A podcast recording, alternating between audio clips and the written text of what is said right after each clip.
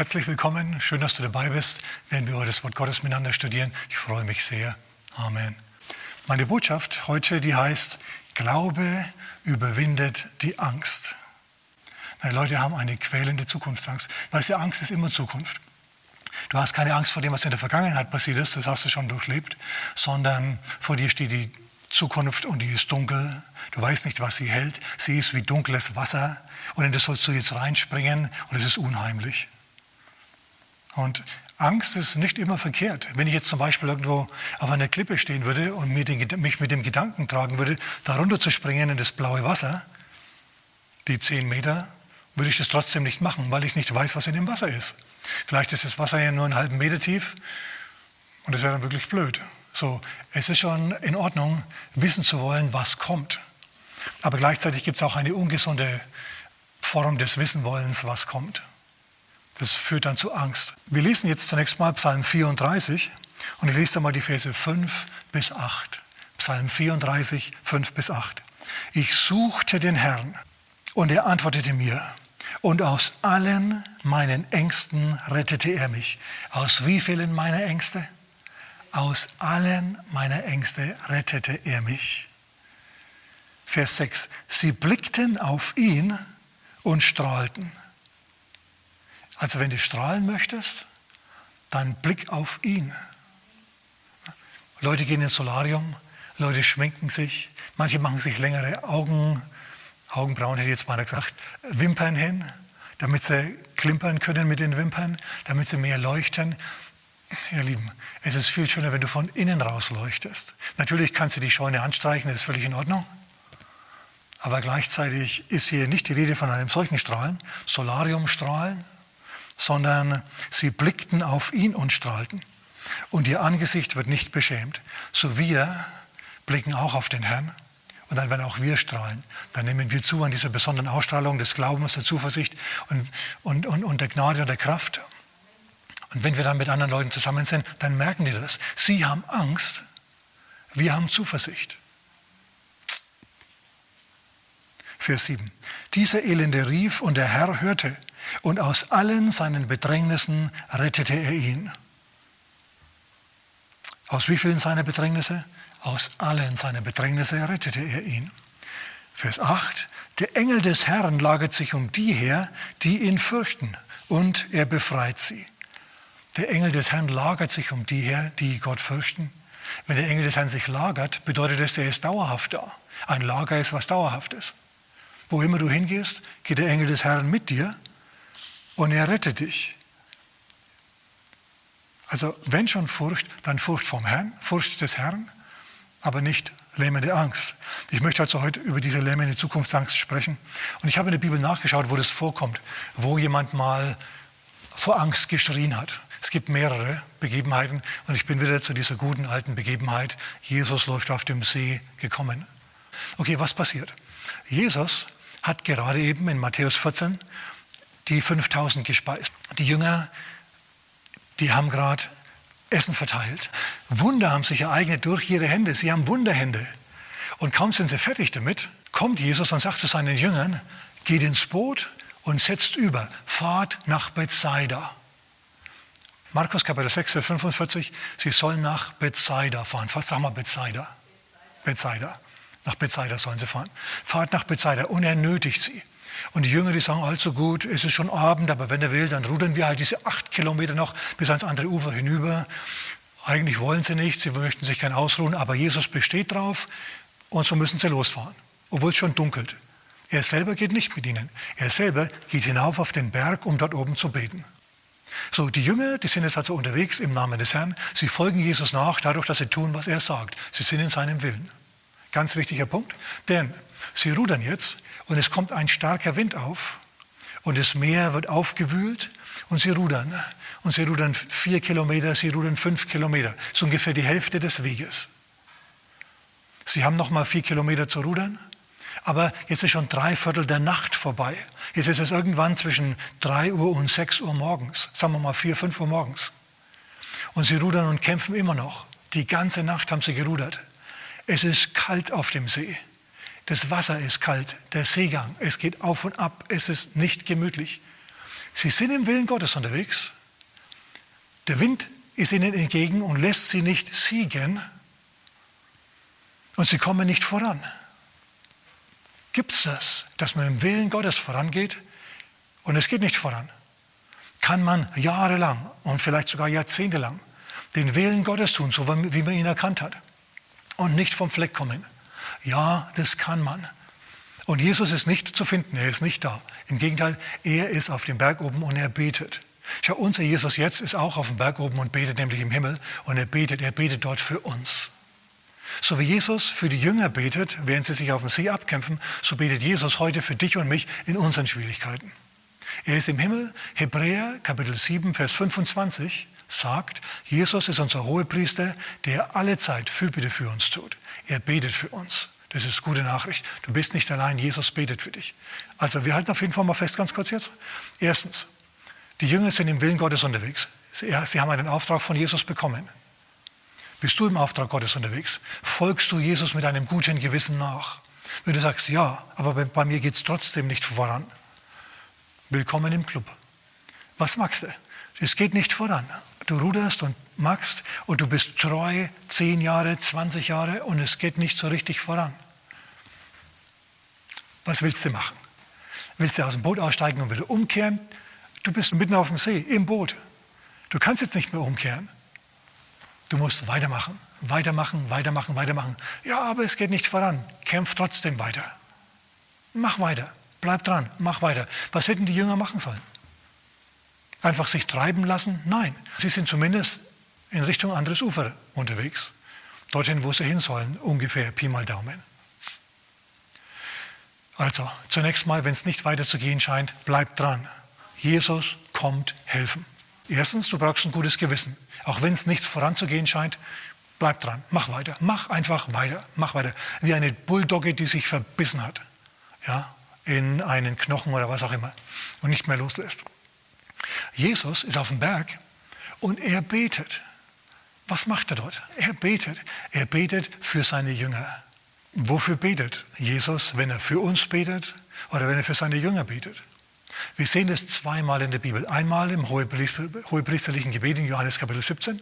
Dort betet Jesus, dass die Christen eins sein mögen.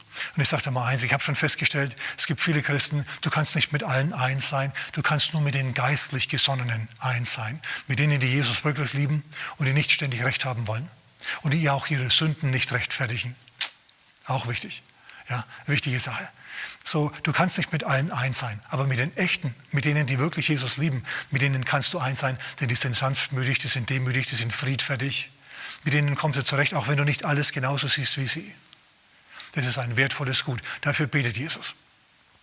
Er betet außerdem natürlich, dass Gott sie bewahrt und nicht nur sie, die Jünger damals, sondern auch uns, die wir damals in der Ferne waren, zeitlich, so für Frieden, für dass wir einander lieben, einander in Liebe begegnen. Diese Dinge betet Jesus. Aber er hat auch für, für, äh, für Petrus nochmal gebetet. Und zwar in Lukas Kapitel 22. Dort sagt Jesus zu Petrus, Petrus, der Satan hat, vers, hat versucht, euch zu sichten wie den Weizen. Er hat genug Missverständnisse, er hat genug Halbwahrheiten in euren Kopf hineingesät. Euer, euer, eure Erkenntnis ist so löchrig, dass sich der Feind Chancen ausrechnet, euch dazu zu bringen, vom Glauben abzufallen. Ich aber, sagt Jesus, habe für euch gebetet, für dich gebetet, Petrus, dass dein Glaube nicht aufhöre. Ich bete es auch für uns als Gemeinde, für die Online-Kirche, für dich als Zuschauer und für uns als Gemeinde, dass unser Glaube nicht aufhören möge. Wenn Versuchungen kommen, wenn Corona kommt, wenn Teuerung kommt, wenn diese Dinge kommen, dass unser Glaube dann nicht aufhöre, sondern dass wir dann erst recht auf die Tube drücken. Und erst recht sagen, ich weiß, mein Erlöser lebt. Und wenn ich in der Asche sitze und mich mit einer Steinscherbe kratze, ja, und meine Frau zu mir sagen würde, was sie nie machen würde, fluche Gott und stirb, fällt dir gar nicht im Traum ein. Sogar wenn es so wäre, würde ich trotzdem sagen, ich weiß, dass mein Erlöser lebt. Und dieses, dieses, diese Katastrophe, in der ich zu sitzen scheine, die wird mir ein Sprungbrett zu einem größeren Gotteserlebnis. Oh, Halleluja.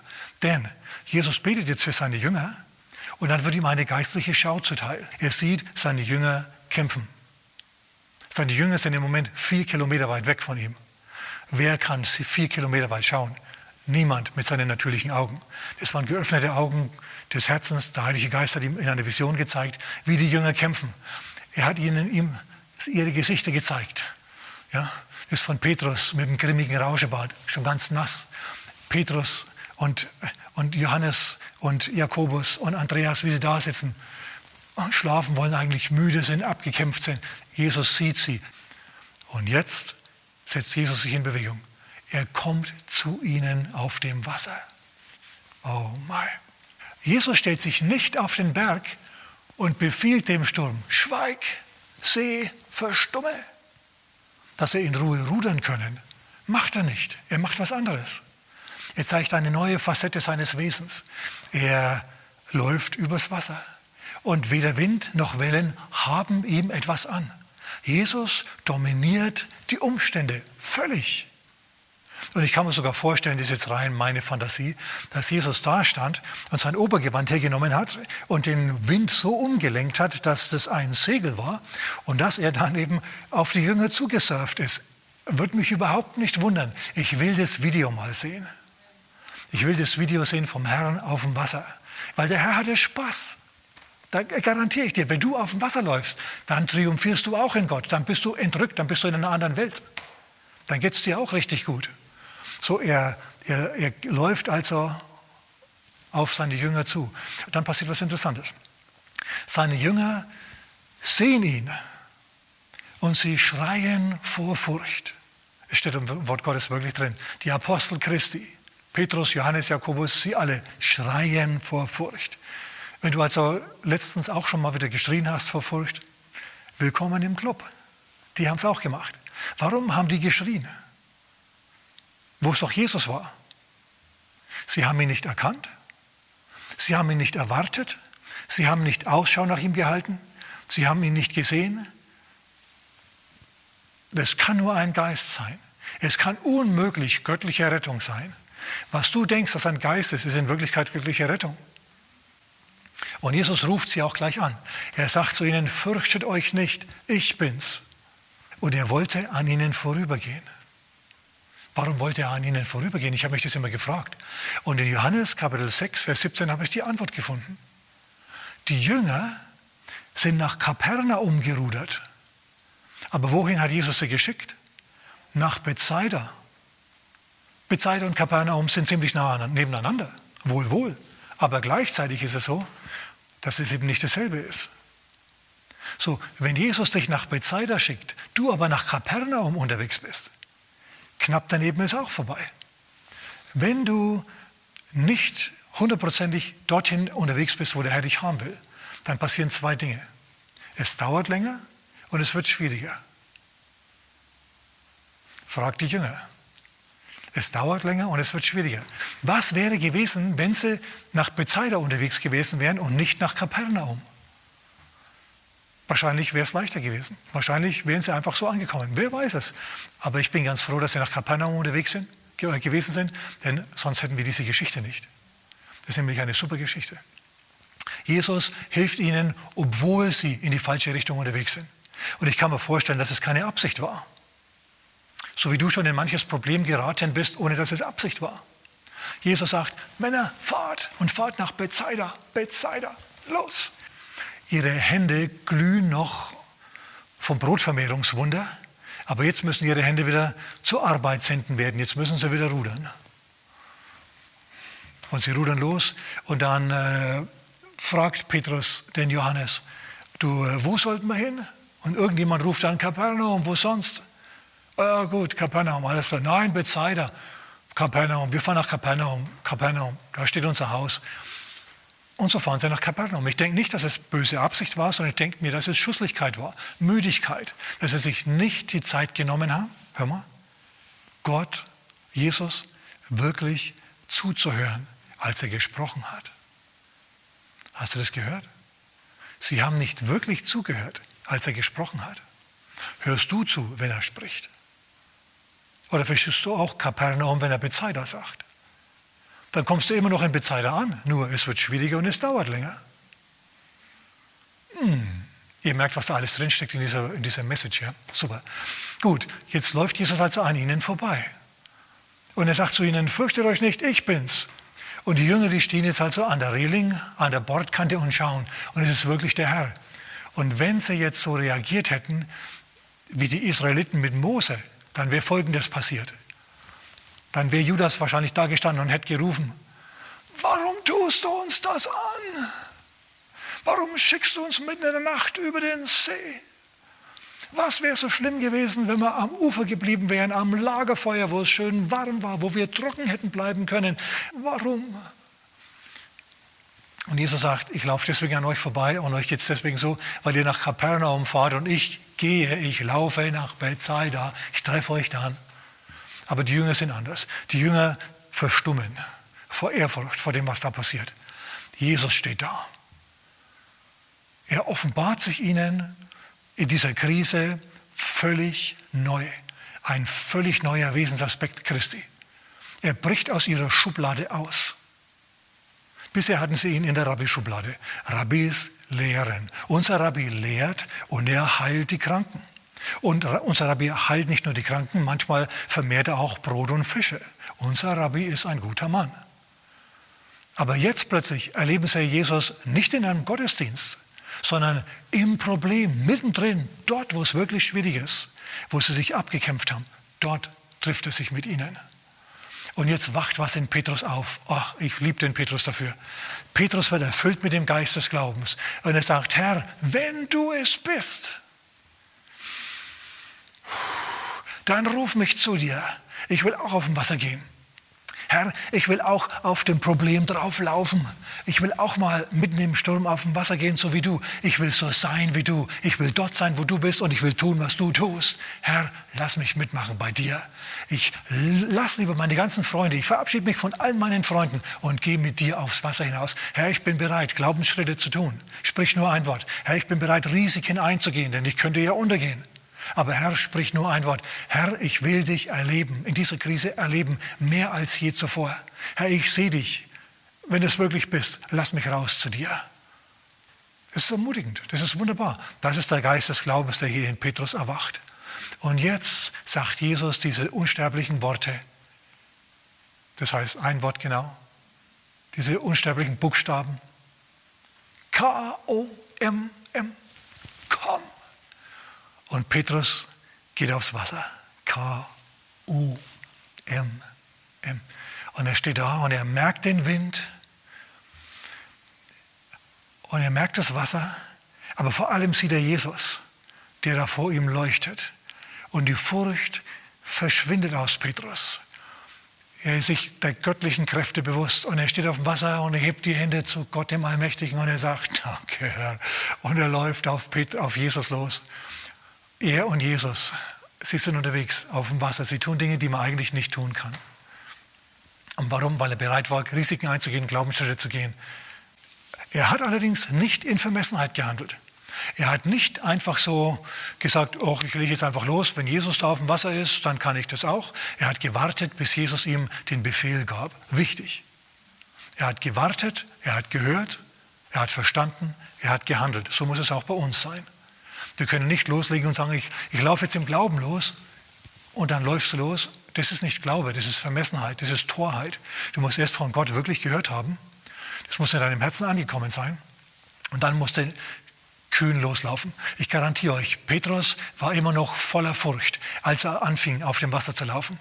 Er lief trotz seiner Furcht los. Er lief mit seiner Furcht auf dem Problem herum.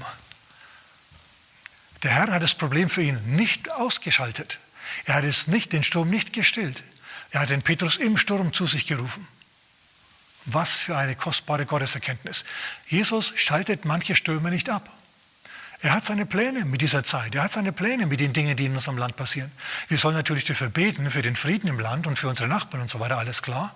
Aber gleichzeitig ist es so, dass diese großen Krisen die Herzen der Menschen öffnen und dann sie zurückfinden zum Herrn, zum, zum Gott ihrer Väter. Halleluja. So wie der verlorene Sohn. So die Krisen sind Rufe Gottes. Verlorener Sohn, komm heim. Und Jesus und Petrus, die laufen jetzt auf dem Wasser.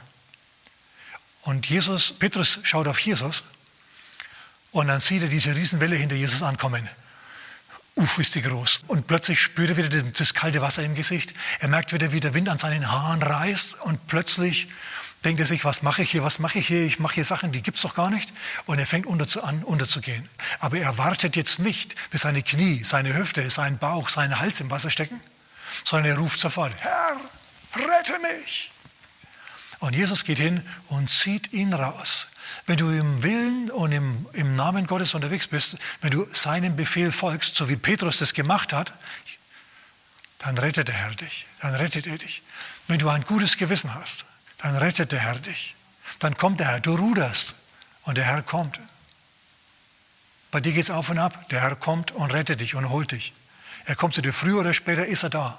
Halt Ausschau nach ihm. Er wird so kommen, dass du es vielleicht zunächst gar nicht merkst, aber plötzlich merkst du, es ist alles anders. Der Retter war bei dir. Und wenn du besonders kühn bist, dann kannst du aufs Wasser hinausgehen, wie Petrus das macht, und mit ihm zusammengehen. Jesus sagt dann zu ihm, nachdem er ihn rausgezogen hat aus dem Wasser, Kleingläubiger, was zweifeltest du? Schau, wenn wir Schritte mit Jesus machen, kann es sein, dass auch wir untergehen, wenn wir nicht mehr auf ihn schauen, sondern auf das Problem. Und jetzt sage ich dir ein Geheimnis alle deine Ängste, die du tief empfindest und für die es objektiv in deinem Leben keinen Grund gibt. Ob das jetzt die Corona-Panik war oder die Inflationspanik ist, was auch immer. Diese Information spricht zu dir in deinem Leben und löst Ängste aus. Deswegen ist jetzt es wichtig, dass du wegschaust von deinen Problemen und hinschaust auf Jesus. Ihn anschaust, seine Verheißungen anschaust ihn auf dem Wasser kommen siehst das ist anstrengend. Du musst dich wirklich disziplinieren. Du musst zu deinen Gefühlen sagen, zu deiner Angst sagen, hey, du lügst. Und dann blickst du auf Jesus, der das Problem vollkommen dominiert. Jesus steht im Sturm und im Wasser, im Wind, in den Wellen und es macht ihm überhaupt nichts aus. Und er ruft dich hinaus aufs Wasser zu sich, dass es auch dir nichts ausmacht, mit ihm zu gehen. Was ist zum Beispiel ein Glaubensschritt, den ich gemacht habe oder wir als Gemeinde gemacht haben? Als vor zwei Jahren Corona begann, war so, dass im ersten, im ersten Monat wirklich Leute uns mächtig unterstützt haben. Leute, die uns schon seit Jahren gehört haben, aber uns noch nie unterstützt haben. Die haben plötzlich entdeckt, wir wollen, dass es weitergeht. Also haben sie uns unterstützt. Es war richtig ein gutes Opfer. Im nächsten Monat war es dann ein völliger Zusammenbruch. Da war dann viel weniger in der Kasse. Und ich dachte mir, ah, ah, so nicht. So läuft es nicht. Herr, wir machen es jetzt so ich verdopple jetzt unsere Missionsausgaben. Und in mir drin schreit es, ja, aber du hast doch so kaum genug Geld. Und ich sage, das ist mir völlig egal. Ich widerspreche der Krise mit einem Glaubensschritt. Dadurch, dass ich meine Missionsausgaben für die Gemeinde hier verdopple.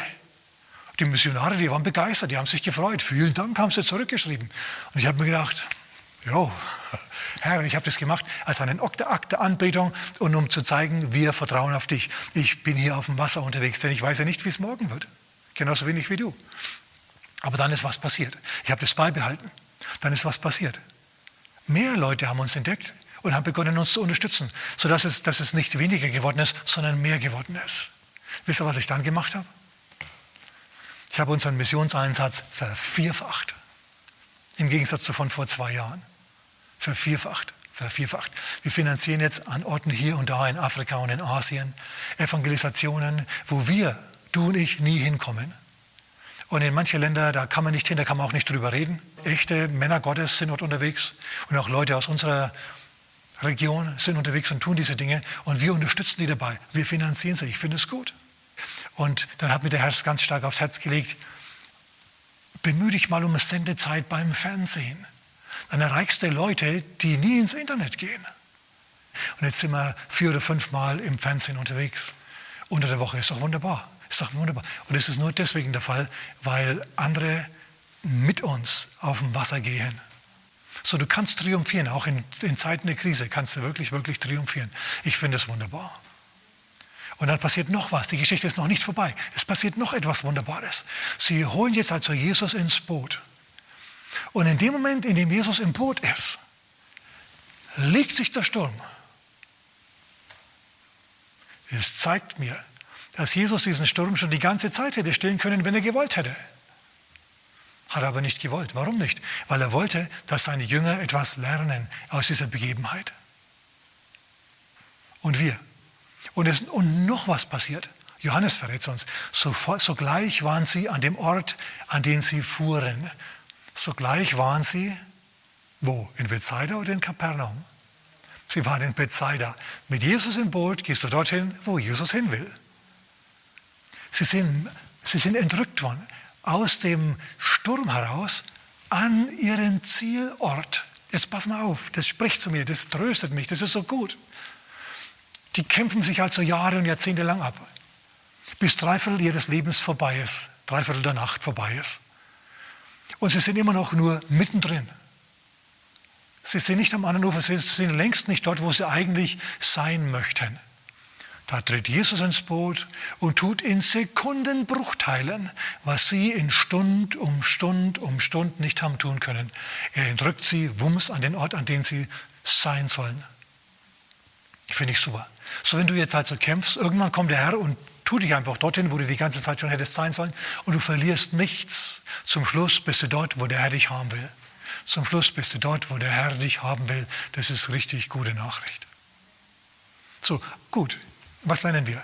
Erstens, wenn du Gottes Hilfe brauchst, musst du ihm nachfolgen. Die Jünger haben getan, was Jesus verlangt hat. Hab du ein gutes Gewissen, dann ruderst du auch, so wie er es dir befohlen hat. Nur, sie waren nicht dorthin unterwegs, wo er sie haben wollte, sondern sie waren an einem Ort knapp daneben unterwegs. Dann wird es schwieriger und dauert länger. Also prüf dich. Hast du Gott wirklich richtig gehört? Das nächste ist, auch wenn du in der falschen Richtung unterwegs bist, Jesus kommt helfen. Sag mal mit mir, Jesus kommt helfen. Und dann ist er im Boot. Und wenn er im Boot ist, dann entrückt er dich ans andere Ufer. Aber du kannst auch im Sturm hinausgehen auf den See zu ihm und Glaubensschritte unternehmen, Glaubenstaten tun und ihn erleben wie nie zuvor. Das ist was Petrus gesagt hat auf dem Wasser.